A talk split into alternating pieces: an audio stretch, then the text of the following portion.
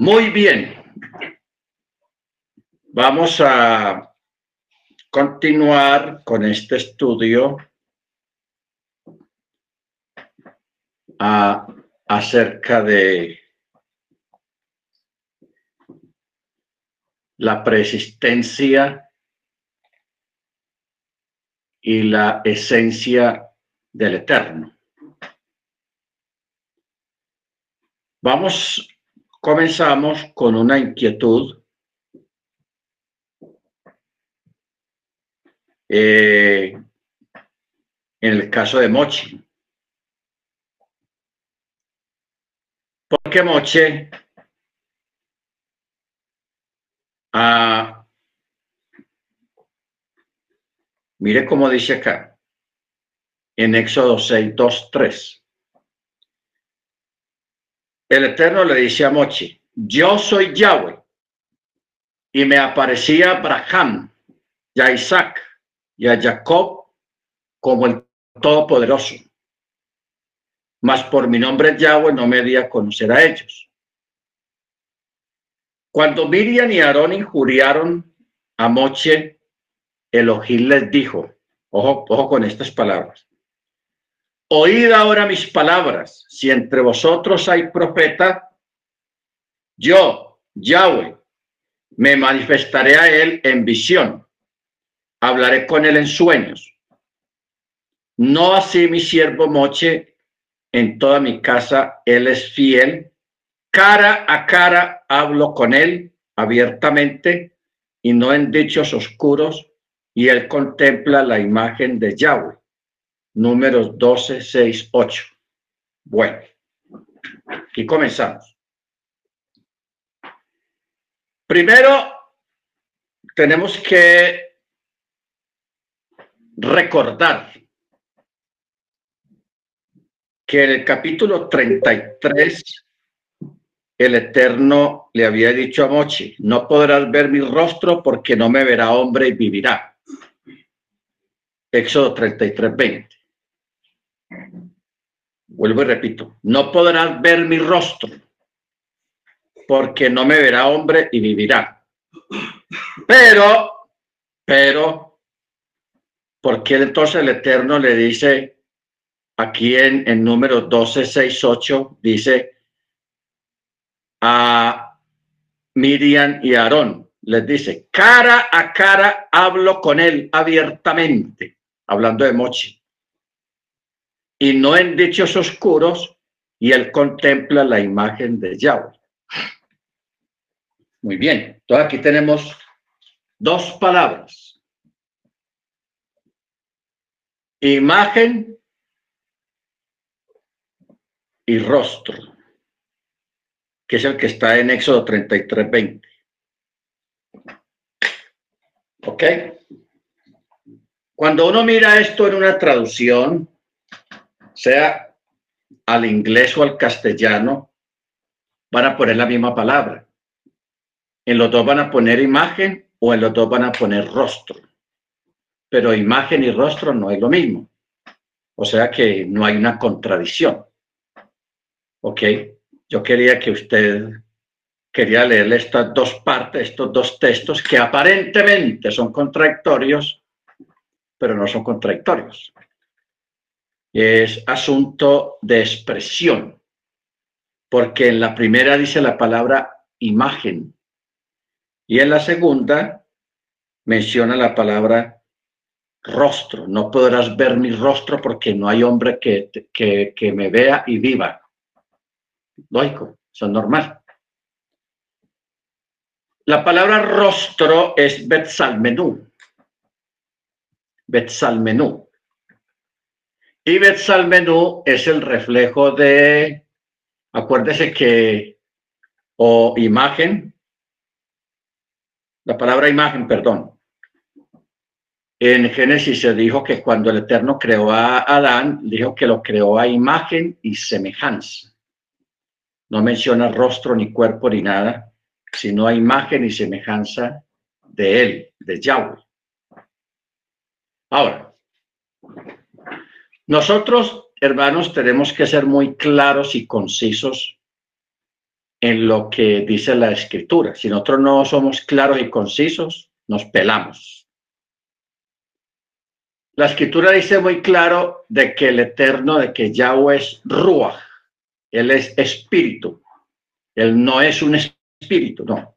Él es espíritu. O sea, los que manejamos bien, los que manejan, perdón, los que manejan bien el castellano o cualquier otro idioma, nos damos cuenta de que una cosa es un espíritu y otra cosa es espíritu, así llanamente.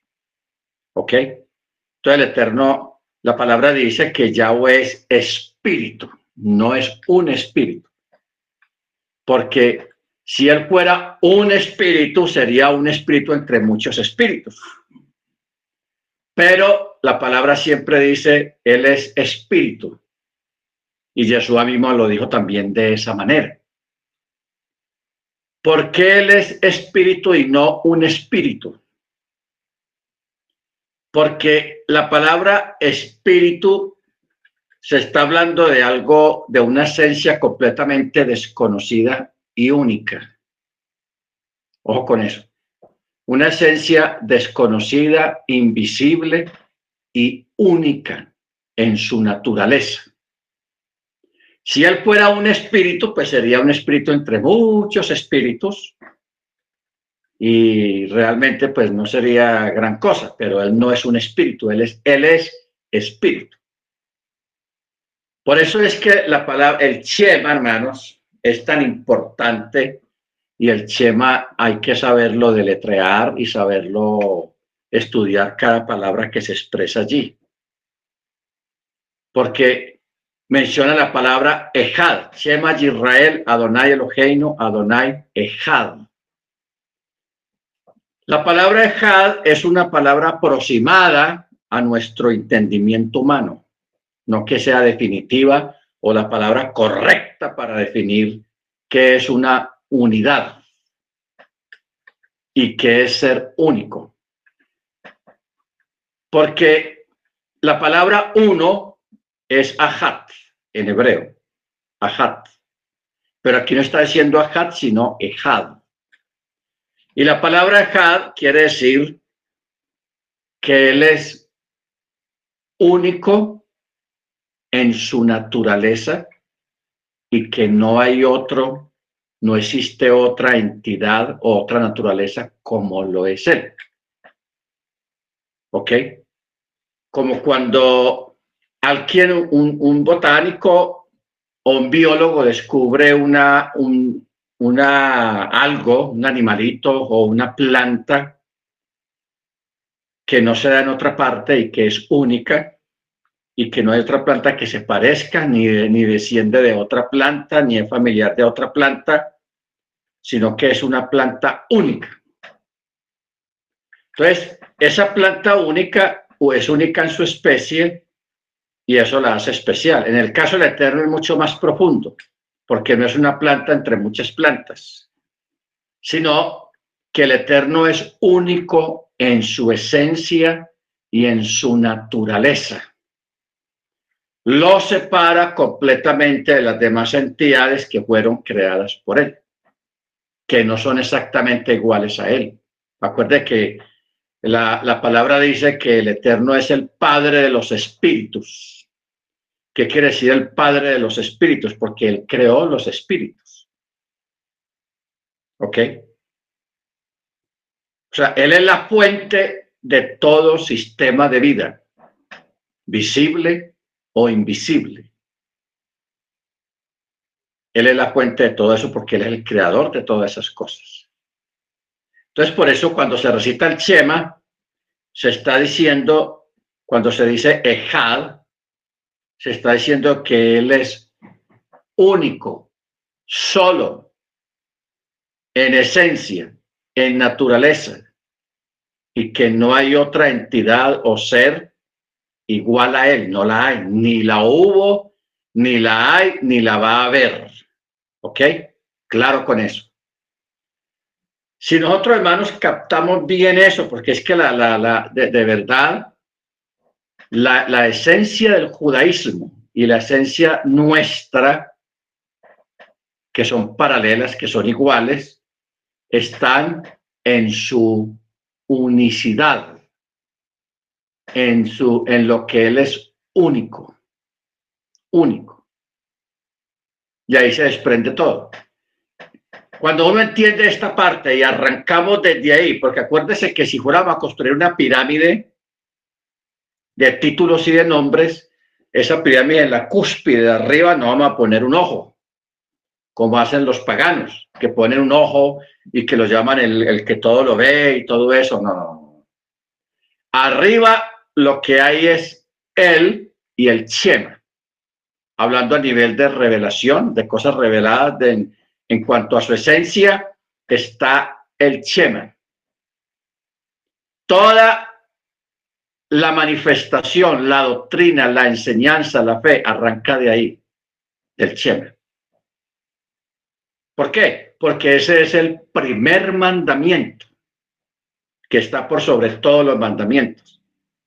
Y es una declaración, ni siquiera es positivo ni negativo, ni siquiera es harás o no harás. No, ni positivo ni negativo. Mire usted el Eterno cómo es de tenaz para organizar las cosas y, y revelarlas a nosotros de una manera tan perfecta. Porque es que ahí encontramos la perfección de su manifestación y de la enseñanza y de la doctrina. Perfección. En la punta de esa cúspide, de esa pirámide, llamémoslo así, doctrinal o de enseñanza o de manifestación del Eterno está el Chema. El Chema. Y el Chema, como no se puede hacer una figura ni un dibujo, solamente pondríamos el Chema allí. Y el Chema, como mandamiento, es una declaración, reconocimiento de que Él no es uno tanto, en, no es uno, no, Él es único, único. No podemos usar la palabra uno a nivel numeral, uno, dos, tres, cuatro, no, no se puede. No se puede. Él es, esa palabra ejad, más bien da a entender que Él es único en esencia y en naturaleza y en la creación. Único.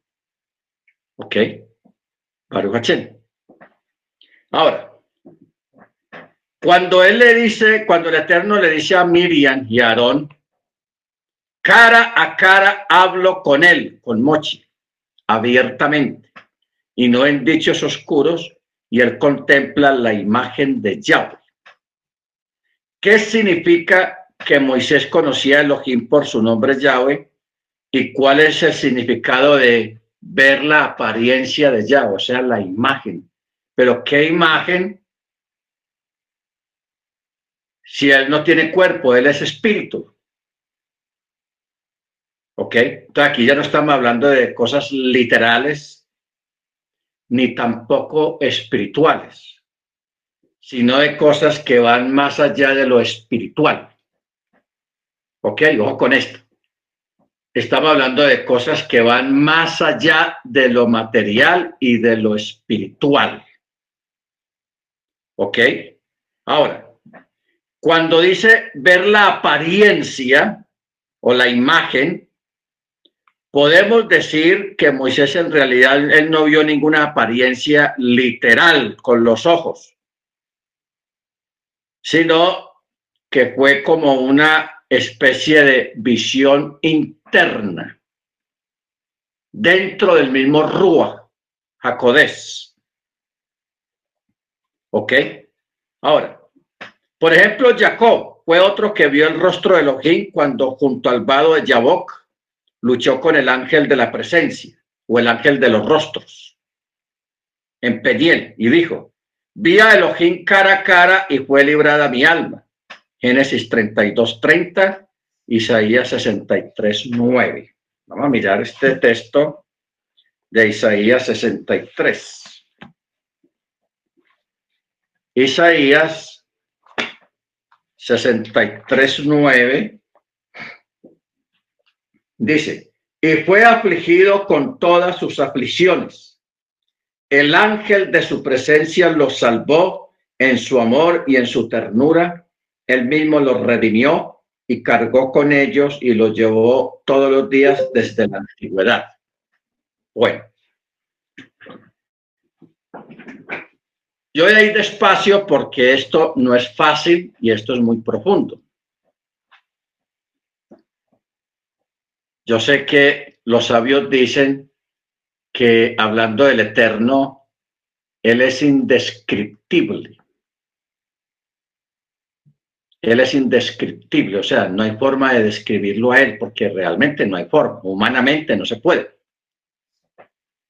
Y si encontramos algunas palabras o expresiones para describirlo a Él, ¿de dónde vienen esas palabras? De Él mismo.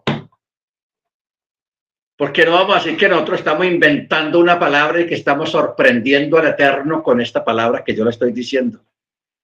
Él es la fuente de toda sabiduría. Él es la fuente de todo. Entonces,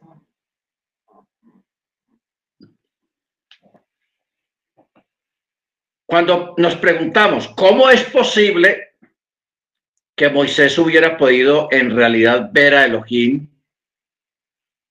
en, su imagen, ya que antes este versículo mencionado se dijo, no podrás ver mi rostro porque no me verá hombre viva. Entonces, ¿será que lo que significa ver la apariencia de Yahweh es que Moche llegó a entender algo acerca del ser interno, llamémoslo así, del ser interno de Yahweh. O sea, aquí estamos hablando de esencia. Esencia. ¿Cómo nosotros siendo materia, cómo nosotros siendo materia podemos describir o palpar o ver o sentir lo que es un ser interno del eterno. Ahí es cuando entramos, hermanos, en un mundo espiritual muy profundo, donde realmente hay carencia de imágenes. Porque nunca olvidemos, hermanos, Él no tiene imagen, ni es una imagen. No es que él esté escondido por allá en algún lugar para que no lo vean, no. Él no es imagen. No tiene imagen.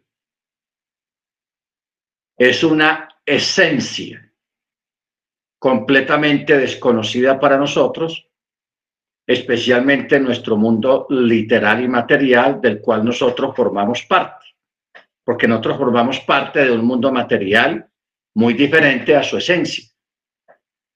Entonces, Aquí estamos hablando de una experiencia, de tener una experiencia espiritual carente de imágenes, solamente donde está presente lo que se siente y de pronto una luz que nos puede inundar internamente, no una luz literal, una luz interna. Porque hay dos luces. Acuérdese que, que Juan en, el Evangelio de Juan 1, él habla de una luz. Es que allá es donde tenemos que, donde tenemos que llegar.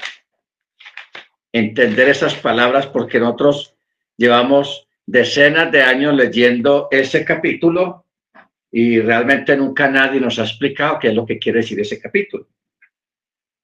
Mire Juan 1, 4, dice, en él había vida y la vida era la luz de los hombres. La luz resplandece en las tinieblas y las tinieblas no prevalecieron contra ella. Y hubo un hombre enviado de Elohim de nombre Johanán. Este vino como testigo para que diera testimonio de la luz, a fin de que todos creyeran por él.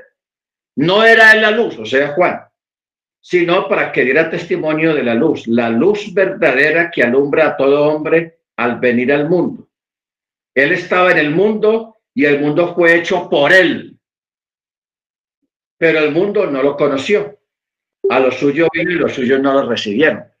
O sea, yo a veces me pongo a analizar, hermanos, la, gente, el judaísmo del primer siglo, que tuvieron el privilegio de tener entre ellos al creador de los cielos y de la tierra, al que hizo todo. Lo tuvieron ahí y no se dejaron iluminar.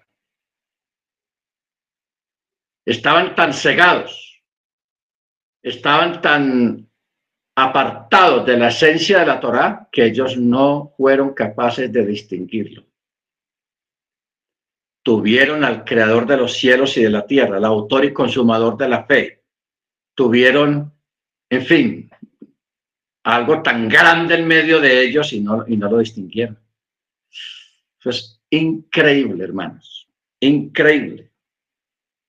Quiera eterno que nosotros no caigamos en un error de esos, todo por, dejar, por, dejarnos llevar por enseñanzas, por doctrinas, por, por midrases, por alajás y por pensamientos que desvían el corazón del hombre de la presencia y de la esencia del Eterno. O sea, ellos tenían Torah y tenían todo, pero la interpretación de la Torah se había desviado completamente de la verdadera interpretación y de la verdadera esencia. Por eso nosotros ahora que tenemos la revelación del Rúa y el Brihadachá, el nuevo pacto, debemos de escrutar de investigar internamente a través de estas palabras sueltas que hay en la escritura, un texto aquí, otro allá y otro allá, y, poder reunir todo eso y, luego eh, con la poca o mucha sabiduría que el Eterno nos haya dado, em, empezar a, crear, a, a descubrir por el Rúa, por el Espíritu, la esencia de Él y el propósito de Él en nosotros. ¿Ok? O sea, mire, mire esta palabra. ¿Será que ver la apariencia de Yahweh es que Moche llegó a entender algo acerca del ser interno? O sea, todos nosotros los seres humanos tenemos una esencia. Una esencia. Ah, esa esencia, llamémosla una energía, llamémosla una o sea, lo que usted es como ser humano, como persona, como creyente, como padre, como hijo, como hija. O sea, e, e, esa cosa interna que emana de nosotros. Que cuando usted tiene misericordia de alguien o de algo, de un animalito que está herido, de alguien que tiene una necesidad muy grande, muy tenaz, usted tiene misericordia, eso es esencia una esencia. Que cuando usted está en medio de personas, usted irradia, de usted sale como una gracia, como algo que no sabemos explicar, que hace que usted le caiga bien a la gente, que usted tiene gracia ante las personas. Estamos hablando de esa esencia, que no, no la podemos cuadrar, porque eso es incuadrable, eso es algo natural que emana de nosotros. ¿Ok? Que emana de nosotros. Entonces, esa esencia, hablándolo ya más internamente, más internamente, tiene una raíz, tiene un lugar, un macón dentro de, su ser. Ya no vamos a hablar de un, dentro del cuerpo, sino dentro de su ser, el ser interno, que es donde emanan todas esas cualidades y particularidades que todo, cada uno tenemos porque no todos somos iguales. ¿Ok? No todos somos iguales. Entonces, estamos hablando de un Jacob, de un Moche, de un Pablo, que lograron entrar tanto allá en, en, lo interno del Eterno, que ellos realmente no sabían cómo describir lo que estaban sintiendo, no vamos a viendo, porque eso no se ve, sino que se siente, se percibe, ¿ok? Entonces, ahí es que nosotros podemos eh, llegar a entender tantas cosas, tantas expresiones de muchas personas en cuanto a su esencia, en cuanto a su naturaleza. Ahora, ¿qué es lo más grande dentro de todo esto? Que él, toda esa esencia y naturaleza, él la proyectó. Por eso Pablo dice, y el Elohim estaba en Machía reconciliando consigo mismo al mundo. Toda ese, todo ese ser, esa naturaleza, esa esencia, se manifestó a nuestros ojos carnales, se manifestó a nuestro mundo material, a nuestro planeta Tierra, porque Él no es de aquí de la Tierra, Yeshua mismo lo dijo, yo no soy de este mundo. Ojo con eso. ¿Se acuerda que Yeshua dijo, yo no soy de este mundo? Y de donde yo vengo, yo quiero que ustedes vayan, pero eso estamos en este proceso de preparación, porque necesitamos una preparación para estar en el lugar donde Él es, donde Él habita, donde Él está. ¿Ok? Baruch Ahora, la Biblia no habla del eterno como si fuera una idea abstracta, porque hay personas que hablan del eterno como algo abstracto, como una idea abstracta. Entonces, ahí es donde se corre el peligro de caer en la parte agnóstica y deística. ¿Qué es un agnóstico? Un agnóstico es una persona que sabe que hay una entidad, que hay una fuerza muy grande, que hay un poder sobrenatural. Y dice, sí, yo sé que ahí está, en alguna parte está. Y, ya, eso es un agnóstico, pero no, tiene fe, no tiene esa confianza, no ha entendido qué es eso. O sea, esa persona nunca ha tenido acceso a la escritura, así de, así de sencillo. Entonces, eso, esa es una persona agnóstica, que sabe que hay algo, pero vive como si no hubiera algo, pero sabe que hay algo. Y la palabra deística, o sea, deidificar, que es como caer en una adoración irracional a eso que no entiende qué es, a eso que cree que es un poder superior, una fuerza grande, y, que hay que creer en esa fuerza grande, pero la persona no cree. ¿Ok? Nosotros tenemos que tener cuidado qué tipo de, de, fe es la que nosotros tenemos, qué relación es la que nosotros tenemos en cuanto al eterno, en cuanto a su divinidad en cuanto a él como esencia. O sea, no caer en el agnosticismo, ser agnósticos, ni tampoco en ser deístas, en creer que hay una divinidad y que se le debe respeto y todo eso y, y no pasar de ahí. El mundo está lleno de agnósticos y está lleno de deístas.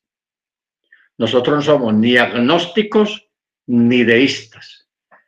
A nosotros se nos ha revelado, se nos ha declarado, se nos ha manifestado el conocimiento de su esencia a través de la Torá, a través de la Tanakh, a través de nuestra propia experiencia, nuestra propia vivencia con su Ruach.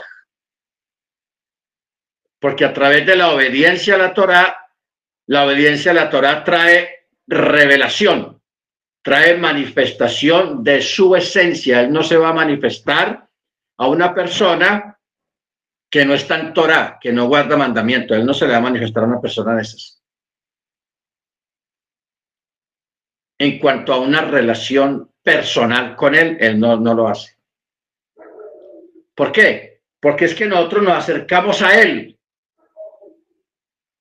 Es a través de la Torah. No olvidemos que la Torá tiene espíritu, tiene ruach. Y nosotros sabemos que Yeshua es la misma Torá, por eso es que la Torá tiene vida. La Torá tiene ruach, porque Yeshua es la Torá y la Torá es Yeshua. ¿Ok? Ahí, ahí es cuando uno entiende muchas cosas. Baruch Entonces, ¿qué pasa? En este momento, el judaísmo ortodoxo que no tiene a Yeshua como su machía, ellos tienen Torah y viven bajo la Torah y esa Torah les da vida a ellos también. Nosotros, no, hay otros que tienen a Yeshua, pero no tienen Torah. Ojo con eso. Tienen a Yeshua, pero no tienen Torah. Y el Yeshua que ellos tienen es un Yeshua deformado completamente, alejado de lo que realmente es en esencia y en manifestación y en revelación. Porque no olviden como estuvimos mirando el año pasado. Hay un, hay un Yeshua católico, hay un Yeshua cristiano, hay un Jesús cristiano, hay un, hay un Yeshua judío. Nosotros estamos creyendo en el Yeshua judío, el verbo hecho carne en el mundo, conocido en el planeta Tierra. ¿Ok? Entonces, ¿qué, ¿cuál es la ventaja que nosotros tenemos en este momento? Que nosotros tenemos Torah y tenemos a Yeshua, a Mashiach. ¿Ok? Tenemos las dos cosas juntas. Que aparentemente son dos, dos cosas juntas, pero es la misma esencia, la misma naturaleza. Cuando decimos Torah, la Torah es Yeshua y Yeshua es la Torah, estamos hablando de una misma esencia. Bendito sea su nombre. Entonces, ahí descarta que sean dos, que sean tres. Descarta todo eso, porque ya la creencia en dos divinidades o en tres divinidades, eso es una aberración magnética. Eso es algo fuera de control, que no tiene un asidero escritural realmente sólido por no entender lo que estamos hablando en este momento. ¿Ok? Baruch. Baruch Por ejemplo, cuando dice el verbo se hizo carne o fue manifestado en carne o tabernaculizó, como está en Juan 1.14 y 1 Timoteo 3.16. Él, el Eterno, hizo al hombre.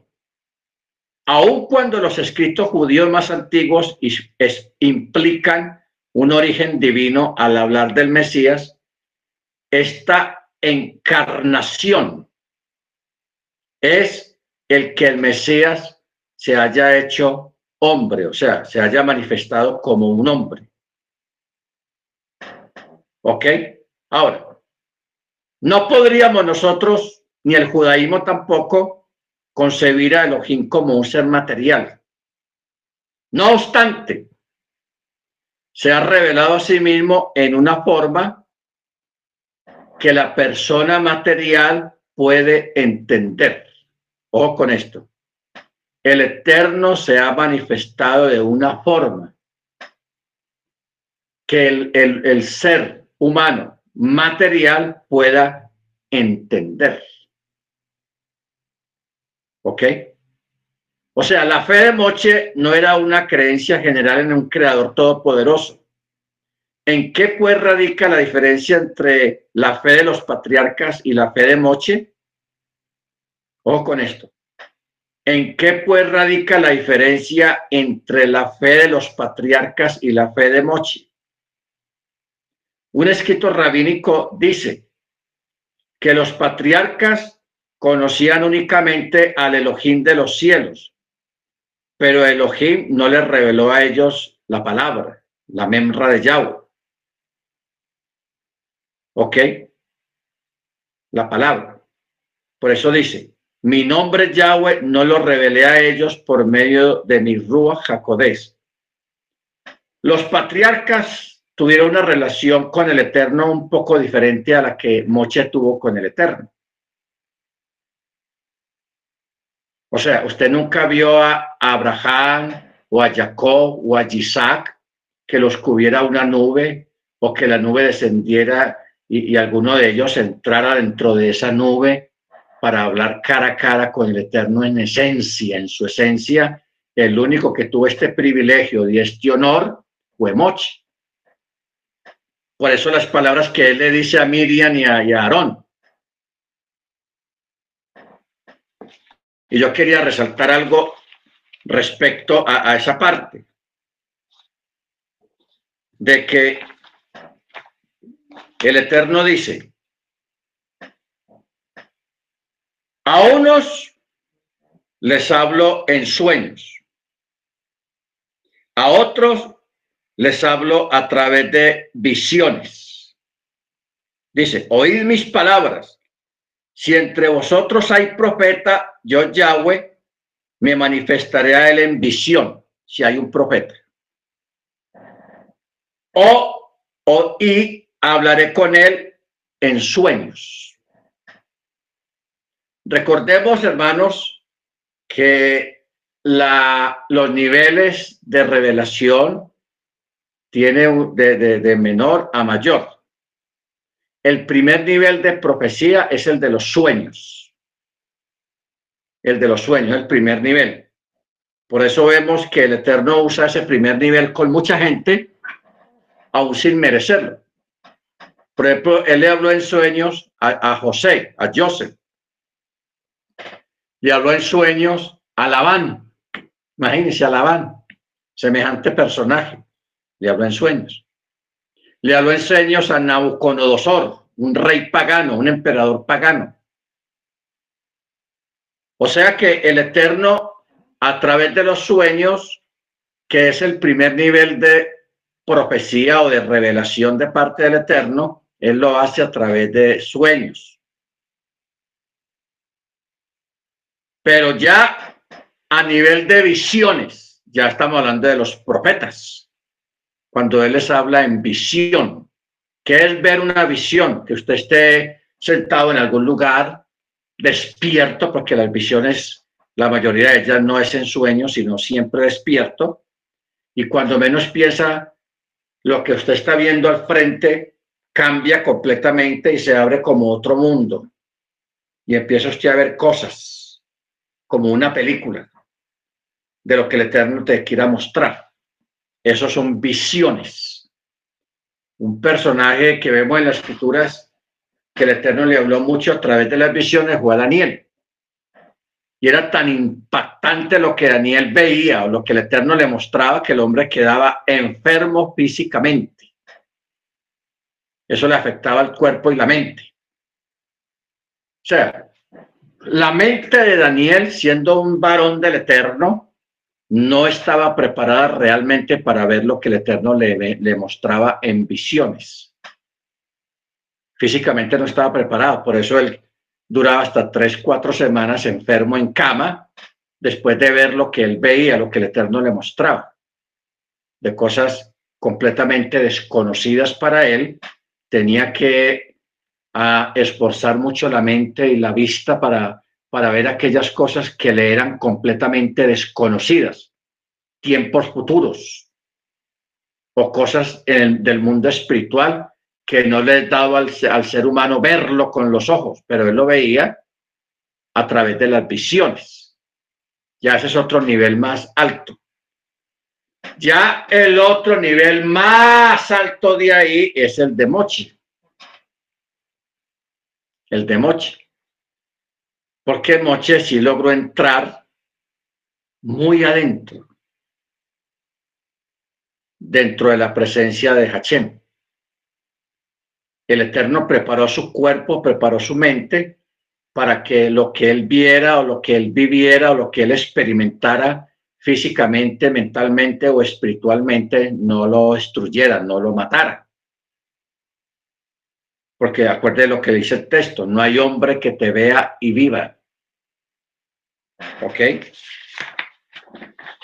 Entonces Moche y Pablo fueron dos personajes que alcanzaron un grado muy elevado de visión, de cercanía con la esencia del mismo eterno. Amén. Bendito sea su nombre. Entonces, por eso lo que leímos ahora. El Eterno se ha revelado a sí mismo de una forma o en una forma que la persona material, o sea, nosotros, podamos entender. Por eso Él se manifestó a través de Yeshua, un ser aparentemente material de carne y hueso, pero que por su sangre, por las venas de ese cuerpo, había algo especial, era una sangre sobrenatural completamente. Bendito sea su nombre. ¿Ok? Ahora, ¿quién era este, quién era Yahweh que se reveló a Moche después de todo? Abraham edificó un altar a Yahweh pero le fue reservado a Moche el nombre. Y fue su explicación desde la zarza que ardía. Éxodo 3.14. La palabra Yahweh, o sea, el tetragramatón, aparece 6.700 veces en el antiguo pacto, en su forma hebrea Yahweh. Hei Lo cual subraya la presencia de Elohim. La palabra era, es y será se puede formar con sus letras raíces el pasado, el presente y el futuro. Es como si él dijera, yo soy el pasado, yo soy el presente y yo soy el futuro. Yo soy el que, el que fui, el que es y será por toda la eternidad porque Él no tiene principio y Él no tiene fin. ¿Ok? Cuando Moche inquirió acerca del nombre de Elohim, recibió como respuesta, Hayah, Hacher, Hayah, yo soy el que soy. Esto es lo que ha de decir a los israelitas, yo soy, me ha enviado a vosotros. Yahweh es. O sea, esta expresión de, del, tetragramatón Yahweh es una expresión que tiene muchos significados. Él es el que era, es y será. El pasado, el presente y el futuro. Hayá, Hacher, Hayá. Hayá, Hayshak, Hayshek. ¿Ok? Pero también en castellano, yo soy el que soy. O sea, yo soy el ser que existe en sí mismo. Eso también quiere decir, yo soy el que soy. Yo soy el ser que existe en sí mismo. ¿Qué quiere decir que existe en sí mismo? Que él no tiene otra causa que él mismo. Que él no es producto de una creación. Que él no es producto de una explosión de alguna materia y que de ahí apareció él, no. Yo soy el ser que existe siempre. ¿Ok? Bendito su nombre. Entonces, con razón hay un Midrash que ve aquí una referencia al Mesías, cuando dijo, yo, o sea, Anoji, estaré contigo y esto te será por señal. Anoji. Porque con un Anoji entró a Egipto, como se lee. Yo, Anoji, iré contigo a Egipto y con un Anoji os guiaré de nuevo de allí. Génesis 6.4. También simbólico de la postrera redención, como se dice, yo, Anoji, os sanaré y en los tiempos mesiánicos os salvaré. Y el nombre del Mesías en Isaías 7:14.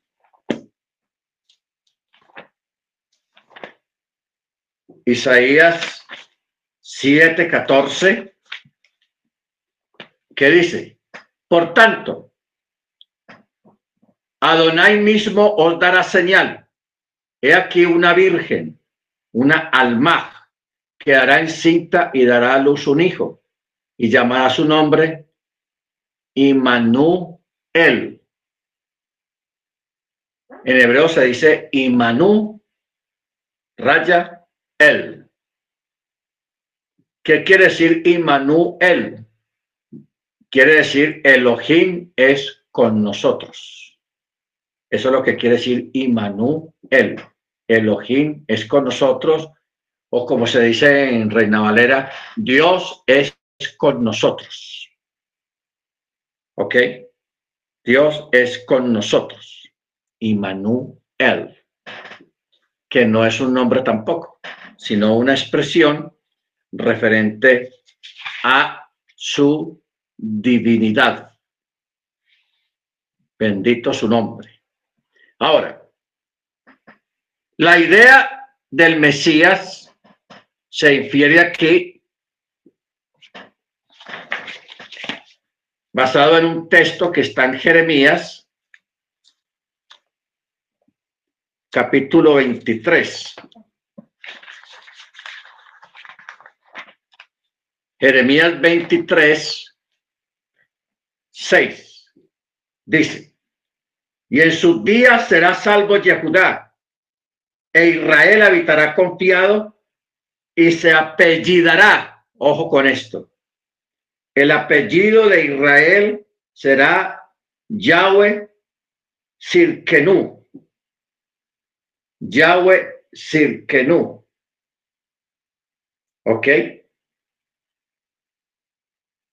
Que Yahweh Sirkenu quiere decir justicia nuestra. Pero ustedes saben que la palabra justicia quiere decir salvación, o sea, nuestra salvación. Yahweh Sirkenu quiere decir Yahweh nuestra salvación o nuestra salvación Yahweh. Tenaz. Bendito su nombre. Esta palabra también está en Isaías 33, 16. 33, 16, que dice, en aquellos días Yehudá será salvo y Jerusalén habitará segura y será llamada Yahweh Sirkenu, la misma expresión. Yahweh Sirkenu. Muy bien. Eh, vemos aquí que Yahweh levantará un renuevo justo y será conocido por este nombre, Yahweh, nuestra salvación. Los sabios llegan a la conclusión de que este es el nombre mesiánico o, el nombre del Mesías. Los creyentes, el Machía primitivo, siempre vieron en este nombre Yahweh, justicia nuestra, una referencia al Mesías. Ya que sabían que Jesús obraba con la autoridad de Yahweh como él mismo decía, nadie ha visto al Padre sino el que es de Elohim, solo él ha visto al Padre. El que me ve a mí, ve al que me envió. Yo soy el Padre, yo y el Padre uno somos. Yo y el Padre uno somos. El que me ha visto a mí, ha visto al Padre. ¿Ok? Son como una especie de juego de palabras donde declara de que Él es Yahweh. Así de sencillo, hermanos. Ahora, mire este texto que está en Filipenses capítulo 2, verso 11, anótelo. Filipenses 2, 11. Este es un texto, un textote. Hmm. Mire cómo dice. Y toda lengua confiese que Yeshua, el Mesías, es Yahweh para gloria de Elohim Padre. O sea, leyendo el texto en, forma, en su forma hebraica, en su forma original, esto es lo que dice. Toda lengua confiese que Yeshua Hamachia es Yahweh. Así lo dice en el original. Lo que pasa es que astutamente los eh, traductores católicos y los traductores cristianos en vez de poner la palabra llave, pusieron la palabra Señor. Y como que la palabra Señor rebaja mucho el asunto, como que lo lleva a una otra parte, como que no lo dice todo, pero otros, la misión nuestra ahora es volver a las sendas antiguas, volver a los textos originales y leer las cosas tal cual como fueron escritas originalmente. Y aquí dice, y toda lengua confiese que Yeshua Hamachía es Yahweh, para gloria de Elohim Padre. ¿Ok? Para gloria de Elohim Padre. Ahora, hablar de Elohim en su esencia no es fácil. Y menos cuando lo haces teniendo acceso al idioma en que desarrollaron los eventos y se dijeron las cosas. Como también leer los escritos de los grandes comentaristas hebreos de todas las épocas, los cuales nos dejaron un gran legado. Eh, hasta donde podemos entender el concepto manejado referente al eterno, quien es único. Y él es solo. Y no hay derivados. No existe otro Elohim ni remontamente parecido o semejante a él. ¿Ok? Ahora, hay una palabra que está en Génesis capítulo 1, verso 2, o sea, el segundo versículo de toda la escritura. En español dice, y cuando la tierra era confusión y vacío, con oscuridad sobre la superficie del abismo, el aliento de Yahweh planeaba sobre la superficie de las aguas. En otros textos dice incubaba, incubaba sobre la superficie de las aguas. Bejaresto hu bebohu, bejachech alpenei tehom, berruach Elohim, meragafet alpenei Hamaim o Hamayim. O sea, eh, es una palabra un poco curiosa en hebreo, Meragefet, que quiere decir planeaba o incubaba, o sea, estaba en un proceso de creación. Vamos a tener un momento acá, hermanos. Eh, Ustedes recuerdan que en la naturaleza hay algunos animales que tienen la propiedad de sacar enfermedades del cuerpo sin romper, sin, sin, sin hacer suturas, ni, ni cirugía, ni cortes. ¿Ok? Por ejemplo, el animal ese, no recuerdo el nombre, creo que es la sanguijuela, no, no, recuerdo, que se le pega a uno en la, en la piel y empieza a extraer la sangre sin romper el cuerpo. O sea, si usted se, cuando se arranca el animal, usted no ve un corte o alguna cosa, no, lo saca por los poros, saca la sangre por los poros. ¿Cómo hace el animal para sacar la sangre de esa manera sin hacer un corte? Porque normalmente tiene que ser a través de un corte. Como también las palomas que tienen la facultad de extraer una enfermedad que da aquí en el, en el estómago, no recuerdo el nombre enfermedad, siempre no he sido capaz de denunciar esa, esa enfermedad, pero bueno. Pero la paloma saca la enfermedad, la saca. Y la enfermedad mata a la paloma. Entonces, si la enfermedad está muy avanzada en la persona, hay que ponerle varias palomas, cinco, seis, siete, ocho palomas.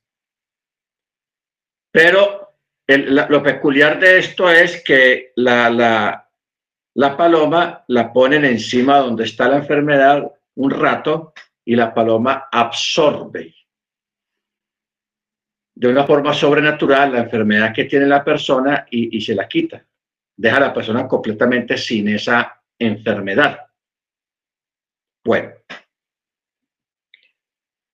¿cómo hace una gallina que está empollando huevos o cuál es el proceso que funciona que cuando la gallina se, sienta sobre los huevos, se posa sobre los huevos, en esos huevos comienza a haber una transformación de un polluelo que empieza a formarse dentro de ese huevo, por el solo efecto de que la gallina esté ahí. O sea, tiene que haber una fuerza, en este caso, no es de, de, de, afuera hacia el animal, sino del animal hacia afuera, en el caso de una gallina.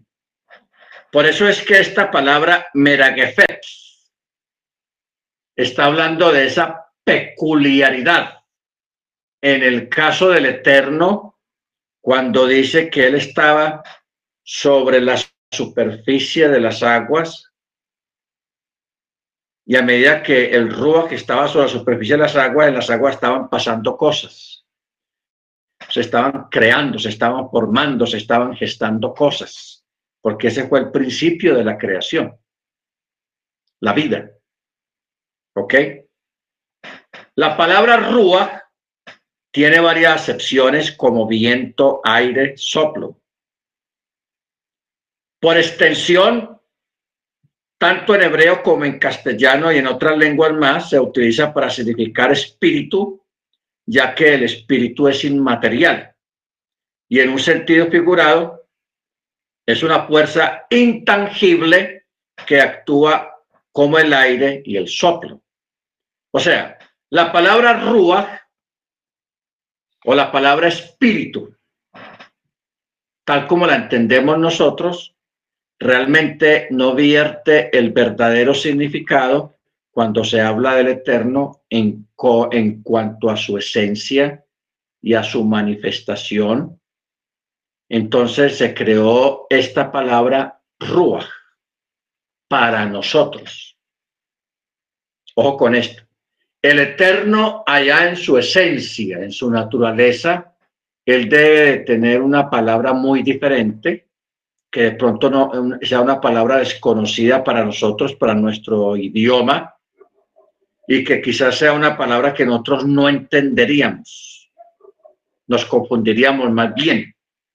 Entonces, él estableció la palabra rúa, o sea, viento, soplo o aire, para nuestra comprensión humana, para nuestra propia comprensión humana, se creó esa palabra, pero el eterno no es un viento, el eterno no es aire, el eterno no es soplo, esa palabra rúa o viento o espíritu se creó para nuestro propio entendimiento humano.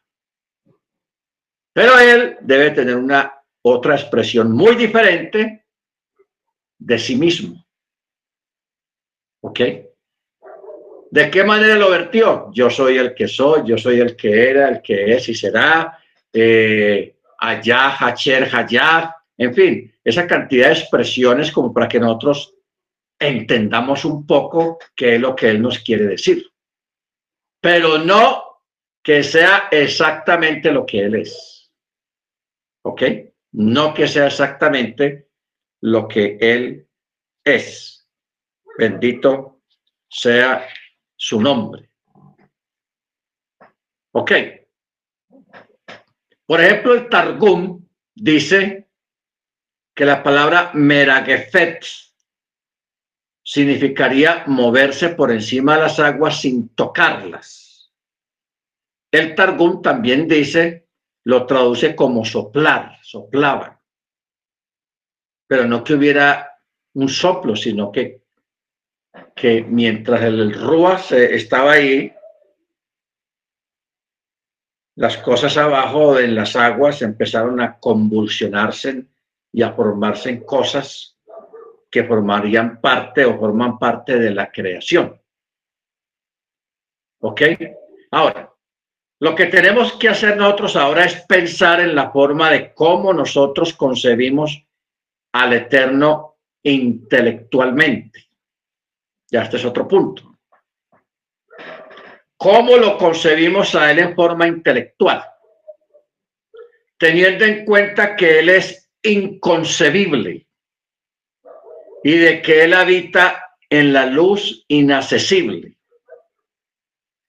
Por eso está escrito que el fundamento principal de nuestra fe y el pilar de toda sabiduría consiste en saber que hay un ser primigenio. Vamos a mirar esta palabra primigenio.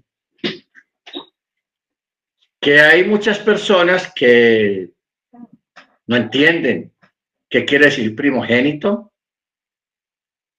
qué quiere decir primigenio, porque a veces medio entendemos que primogénito es el, primer niño o el primero que nace o, la primera criatura que nace, porque está hablando de la palabra primero. O sea, son expresiones que vienen de primero, primerizo, primero, primario, etc. Pero acá se usa una palabra primigenio. Y la palabra primigenio no tiene nada que ver con un primerizo, con un primero, con un primogénito, sino que tiene que ver con un nombre. O sea, autoridad o un poder. Un poder. Estas son cosas complicadas de, de explicarlas y hasta de entenderlas también. La palabra primigenio se refiere a un nombre, a una autoridad o a un poder. O cuando hablamos de un poder, de una autoridad, estamos hablando de la expresión primigenio. Por eso es que usted ve o sabemos y estamos acostumbrados a decir, hay poder en el nombre de Yeshua. ¿Por qué? Porque ese nombre es primigenio, que es un nombre que tiene autoridad, poder. ¿Ok? Autoridad y poder.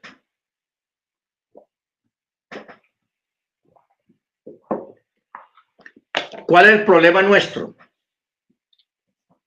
El problema nuestro con esto, hermanos, es de que nosotros somos de una cultura, la cultura, tenemos la cultura, nacimos dentro de ella la cultura occidental. La cultura occidental es muy materialista, no es muy espiritual. Y a nosotros, dentro de nuestra propia cultura, nunca se nos enseñó acerca del significado de lo que es poder o lo que es una autoridad ¿Ok? ¿Por qué? Porque nos, nos enseñamos a que, o nos enseñaron, o nos enseñamos de que la autoridad viene de los policías, de los soldados, y la gente tuvo e hizo una mala interpretación, o nosotros tenemos un mal concepto de lo que es la autoridad. ¿Ok? Un mal concepto de lo que es la autoridad. Para nosotros una persona con autoridad o la autoridad es un montón de mandones y aprovechados, que se aprovechan del uniforme o, de o del escudo o de la medalla que tienen para abusar y la gente piensa que eso es autoridad. Pero en el Medio Oriente, que son culturas antiguas, ellos sí tienen otro concepto diferente al nuestro de lo que es la autoridad. ¿Ok? Entonces, por eso como ellos vivieron, por ejemplo, en el asunto de los, de, los reinados, de los virreinatos, de que tenían un rey, y un rey para esas culturas era alguien con una investidura de autoridad, era el amo, el soberano. Y un rey tenía una autoridad muy tenaz. Una persona que, que le hablara en forma déspota al rey, eso, eso de una lo, lo, lo, moría. Solamente por haberle faltado el respeto al rey, o sea, por no guardar la distancia y por no respetar la, la investidura de autoridad que tiene el rey. Entonces nosotros aquí pensamos que un presidente es una autoridad, sí, en cierto modo sí, pero usted ve que aquí la gente insulta al presidente, le falta el respeto al presidente, o a los presidentes, o al alcalde, o al gobernador. Entonces esas personas realmente no tienen autoridad, porque si tuvieran autoridad nadie se atrevería a insultarlos o, a, faltarles al respeto o hablarles de una forma déspota, nadie. Entonces, ¿qué pasa? Cuando hablamos, cuando Pablo dice, y se le dio un nombre que es sobre todo nombre, de lo que se nombra en el cielo, en la tierra y debajo de la tierra, está hablando de una autoridad, de un poder inimaginable que tiene Jesús. O sea, nosotros aquí en Occidente y en Europa estamos muy perdidos en cuanto a la comprensión de las escrituras hebreas que fueron escritas dentro de un contexto cultural oriental, que sí tiene conocimiento de, algunas expresiones que nosotros no, no las entendemos, no estamos habituados a ellas, ¿ok? Entonces no entendemos realmente lo que es autoridad, lo que significa un nombre. Por eso, en la escritura usted ve lo importante que era el nombre de una persona, de un niño cuando nacía. Y usted mismo ha visto de que muchas veces el mismo Eterno intervenía cuando se le iba a poner el nombre a un, a un niño. Él mismo decía, y se llamará fulano de tal. Ponle este nombre, el mismo eterno. ¿Por qué? Porque como el eterno sabe qué es la autoridad y qué es lo que significa un nombre en cuanto a autoridad, entonces, como él, él muchas veces mandó personas a que nacieran aquí en la tierra con una misión, por ejemplo, Juan, Mochi, Jacob, Pablo, el mismo Yeshua. O sea, cuando uno examina profundamente estas cosas, uno ve que la vida de ciertos personajes que vinieron aquí a la tierra no fueran, no fueron personas que nacieron realmente de, de la consumación de un acto entre un hombre y una mujer, sino que fueron seres que vinieron a este mundo eh, con una misión enviado directamente de, los chamaín. Cuando usted ve estas personas que nacieron de mujeres estériles, o sea, nacieron de una forma sobrenatural, de mujeres estériles, de o sea, algo no normal, esos son personajes, hermanos, que realmente vinieron de los mismos chamaín, enviados por el Eterno para cumplir una misión, porque de pronto aquí no había quien fuera capaz de cumplir esa misión. Exactamente como el Eterno lo requería. Por ejemplo, Enoch fue traspuesto, Elías. O sea, para mí, Enoch, Elías el mismo Johanan, el mismo Mochi. No son personas que aunque aparentemente nacieron en forma natural como seres humanos, pero eso, eh, eso eran, fueron personas que vinieron prácticamente de arriba, enviados por el Eterno para que cumplieran y hicieran lo que vemos en las escrituras que ellos hicieron. Vinieron, vivieron aparentemente como seres humanos, como nosotros, cumplieron su misión y se fueron otra vez. Ya están. ¿Dónde está Enoch? Fue traspuesto para no haber muerte. ¿Dónde está Elías? Se lo llevó un carro de fuego. ¿Dónde está Moche? En algún lugar. Acuerda que él apareció en el monte de la transfiguración. ¿Dónde está Juan? ¿Qué dijo Jesús de, de, de Johanán? A la verdad Elías vino y vosotros no lo reconocisteis. Era el mismo Elías. O sea, un personaje que nosotros podemos decir que vino dos veces aquí a la planeta Tierra, enviado directamente al cielo, Elías. Vino dos veces. Una con el nombre de Elías. Se fue. ¿Qué dijo el Eterno? Elías, hay que volver vino, nació de, de, Elizabeth, de un par de ancianitos, de forma sobrenatural. Tomó forma humana de, carne y creció como un niño y creció como todos crecemos aquí en la tierra, pero internamente había algo diferente a nosotros en ellos. ¿Ok? Juan vino, vino vivió sus 30, sus 30 años, más o menos 32, 33 años, no, 32 años más o menos. Y cuando ya él hizo lo que tenía que hacer, no es que se lo haya llevado, como fue el en la carroza que vino por Elías. Se fue de otra manera. a ese cuerpo le cortaron la cabeza y se fue. Y en el futuro, ese Elías va a volver. Él va a volver. Porque está profetizado y está escrito. Por eso, en la, en, dentro del judaísmo, que sí sabe un poco más de eso, usted ve que en, el, en, la fiesta de Pexa hay una silla que es la silla de Elías, vacía, lógico. Y usted sabe que la sinagoga, una sinagoga judía ortodoxa, allá en el púlpito hay tres sillas. Y hay una silla que no se sienta nadie.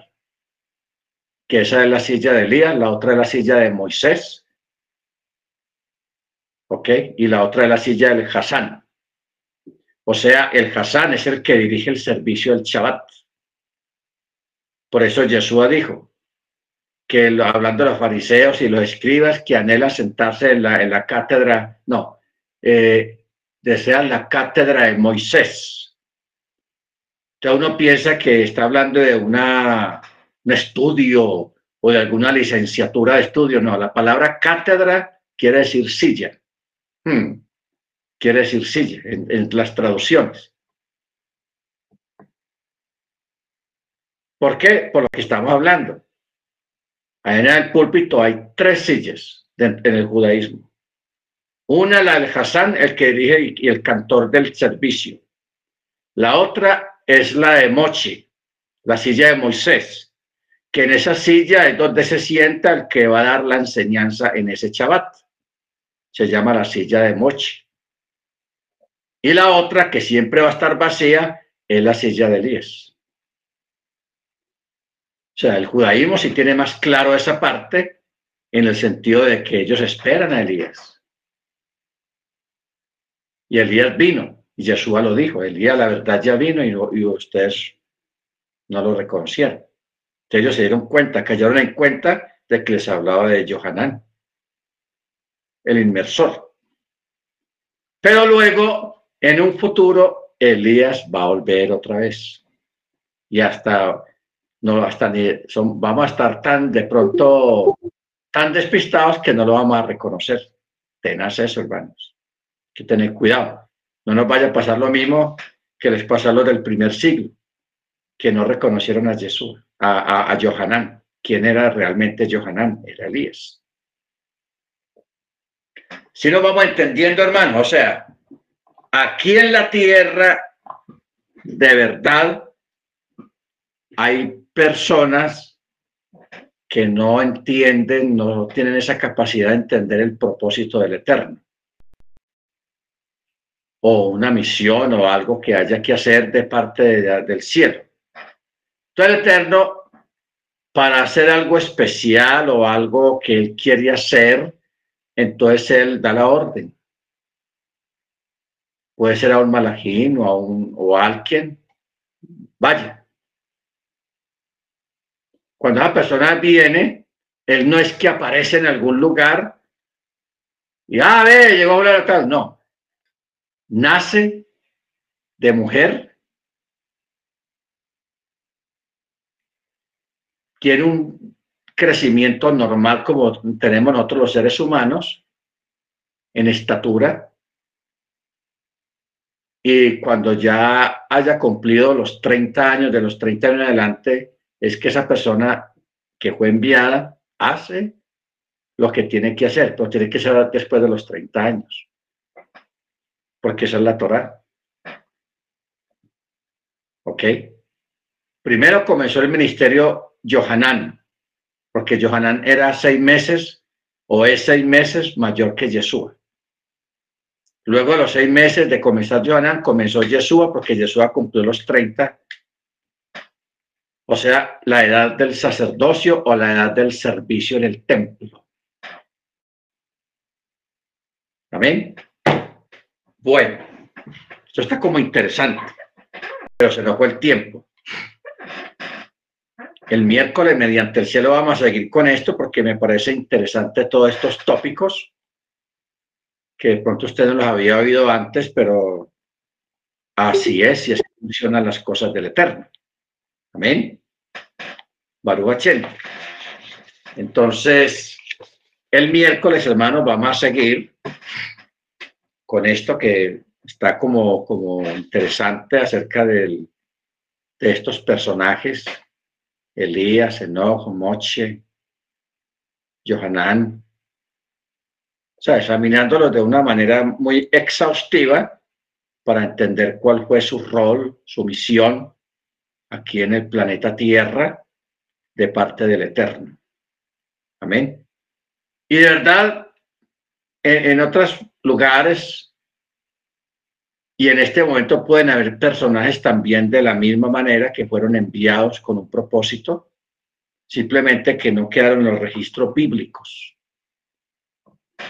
porque lo último que se supo de, la, de, las escrituras históricamente es de que hace dos mil años no se escribieron más documentos de carácter bíblico que se convirtieran en canon, o sea, el documento que tenemos en la mano, que es la Tanakh pero que después de el Mesías, que hayan habido, que hayan venido otros personajes a cumplir alguna misión de parte del cielo aquí en la tierra, los hay. Los hay. Simplemente que no los conocemos o los conocemos y no sabemos. Amén. Pero que vinieron de parte del Eterno, vinieron de parte del Eterno. Por eso es tan importante respetar. Respetar en especial a todas estas personas eh, que están en raíces hebreas. ¿Ok? Porque si usted hubiera visto a Juan, hubiera conocido a Johanán el inmersor, hermano. Yo imagino usted con sus prejuicios, o nosotros con nuestros prejuicios, que vamos a escuchar a ese loco si se lo pasó viviendo en el monte, comiendo animales silvestres y, frutas. Y mire esa facha que tiene de tipo. ¿Ah? Mire esa facha, nunca se ha mutilado siquiera, se ha cortado el cabello. No, no, no, quiere prestar atención a ese loco. Entonces, mire usted, porque ese era Johanán el inmersor, Juan el Bautista aparentemente el loco de Jerusalén, el loco del barrio, pero mire quién era, Elías. Era Elías. Entonces, por eso, como hablábamos el viernes o el sábado, calladitos. Y mucho respeto y mucho discernimiento. Amén. Bendito su nombre. Porque estas personas, hermanos, para nosotros en nuestro concepto y humanamente no eran perfectas. No eran perfectas. Porque Elías y Eliseo, eh, esos, estos dos tenían un carácter, hermanos, de madre, como dicen los cubanos. Carácter tenaz. Y nosotros mismos tenemos nuestro propio carácter, que a veces no es muy bueno, entonces, hay que tener cuidado. No nos hallemos luchando, como dijo alguien allá en el Sanedrín. Tengan cuidado con estos hombres, no se hallen luchando en contra de Elohim. Y de verdad. Bueno, mis hermanos, vamos a orar, vamos a darle gracias al Eterno Hay muchos hermanos que tenían problemas con la conexión. Tenaz. El internet está muy malo. Sí. Un saludo a la hermana Esparza. Amén. A todos, a la hermana Grace, la hermana Miriam, la hermana Senia, el hermano Álvaro, la hermana Ruby, la hermana Niurka, la hermana Ángela, hermana Beatriz, hermana Trini, el milagro que camina. Estamos orando por ustedes, hermana Trini, que el Eterno les ayude y les fortalezca. Hermana Grace. Gracias, hermano maestro. Muchas gracias. Que Dios les bendiga a todos. Amén. Baruch Hashem. Bendito su nombre. Muy bien, vamos a pedirle en este momento a la hermana Niurka. Hermana Niurka, ¿estás por ahí? Hermana Niurka. Sí, aquí estoy. Lo único que la conexión